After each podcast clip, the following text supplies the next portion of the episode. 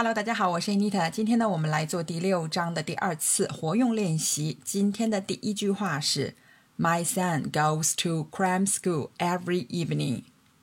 My son goes to cram school every evening. 我儿子每天晚上都去上补习班。Cram school 呢，就是补习班。好，第一个练习，请把主语改为复数。我的儿子们。my sense.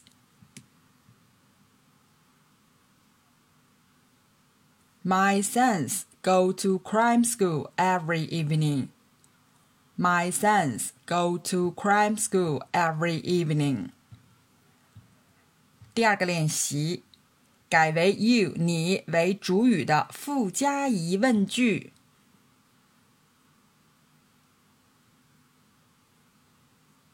You go to crime school every evening, don't you? You go to crime school every evening, don't you? 你是每天晚上去补习班吗？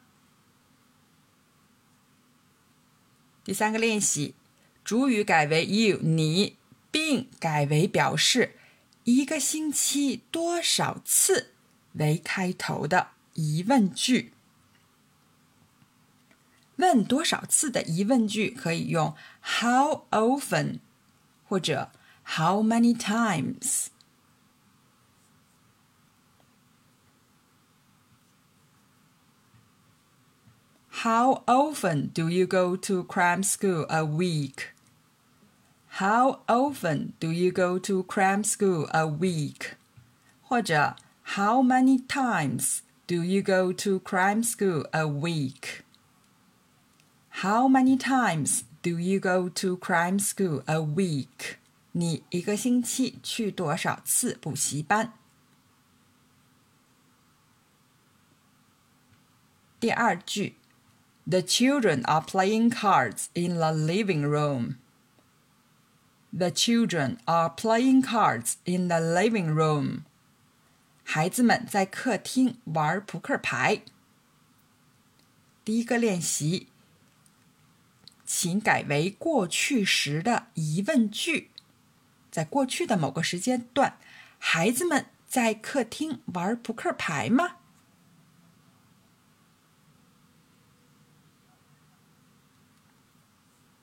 第二个练习，句子开头加 I think，我想，我认为。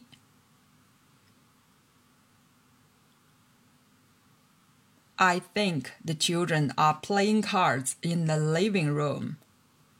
I think the children are playing cards in the living room. 我想孩子们正在客厅玩扑克牌。第三个练习，改为用 may 表示的，也许什么什么，可能什么什么的句子。孩子们也许正在客厅玩扑克牌。